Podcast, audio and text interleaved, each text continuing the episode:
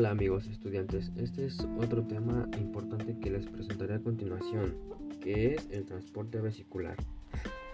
El transporte vesicular se genera en regiones de la membrana del retículo endoplasmático, aparato de Golgi o membrana plasmática. Las condiciones que debe tener estas regiones de membrana son proteínas de cubierta. Existen dos tipos de proteínas de cubierta. La primera es la clatrina, que es la que más es es estudiada. Esta es necesaria para la formación de las vesículas que viajan desde el aparato de Golgi a la formación de lisosomas, del aparato de Golgi a la membrana plasmática o en los procesos de secreción. Y también va a funcionar en procesos de endocitosis, es decir, procesos en donde la célula incorpora macromoléculas desde el medio extracelular. Y después tenemos otro tipo de proteínas que son los coatámeros, donde dentro de los coatámeros tenemos dos tipos, coatámero 1 o COP1 y coatámero 2 o COP2.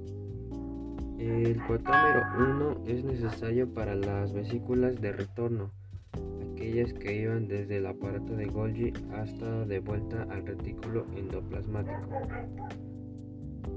La COP2 que sería la formación de aquellas vesículas que van desde el retículo endoplasmático hasta el aparato de Golgi. El aparato de Golgi tendrá las adaptinas, que son proteínas de reclutamiento, así produciendo en el aparato de Golgi un proceso de evaginación. Después de esto se suelta la vesícula por proteínas liposolubles insertadas en la vesícula donde la proteína llamada dinamina es la causante de liberar la vesícula que hace un tipo de proceso como de estrangulamiento con gasto de energía. Una vez desprendida la vesícula, la clatrina se desprende también hasta el proceso de fusión y la clatrina pasaría al citoplasma y podría ser utilizada en otro proceso de formación de, vesículas. Ahora a esta vesícula tiene que viajar hasta la, hasta la molécula de destino. Y ahora, ¿cómo reconoce que esa membrana es la que real es su destino y no es otra? Pues va a tener unas proteínas que son específicas entre la vesícula en concreto y la vesícula de la membrana.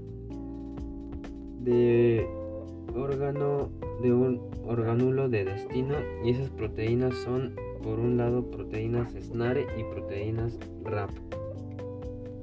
En la membrana de destino, en este caso la membrana plasmática, habrá un receptor para RAP y receptores para SNARE. Entonces, lo primero que ocurre es que RAP se unirá a su receptor. Si es un receptor correcto, se permite la unión y si no, es que la detecta y este no será su orgánulo de destino. La vesícula al mezclarse con los receptores SNAR, estas se enroscan y la vesícula quedará próxima a la membrana de destino, lo que provocará la fusión de los lípidos de la vesícula con la membrana plasmática. De forma que poco a poco la membrana se abrirá y las proteínas que transportaban moléculas, estas pasarán a formar parte de la membrana plasmática. Entonces, para recordar, es necesario que haya regiones de orgánulos productores de vesículas que son retículo endoplasmático, aparato de Golgi, membrana plasmática y proteínas de cubierta. Y si no están presentes algunos de estos elementos, no formarán la vesícula. También requiere un gasto de energía para soltar la proteína llamada dinamina. Y una vez soltada se produce la fusión gracias a las proteínas RAP y las SNARE. Y pues esto ha sido todo. Sé que parece un trabalenguas, pero alguna vez en su vida lo entenderán. Bye.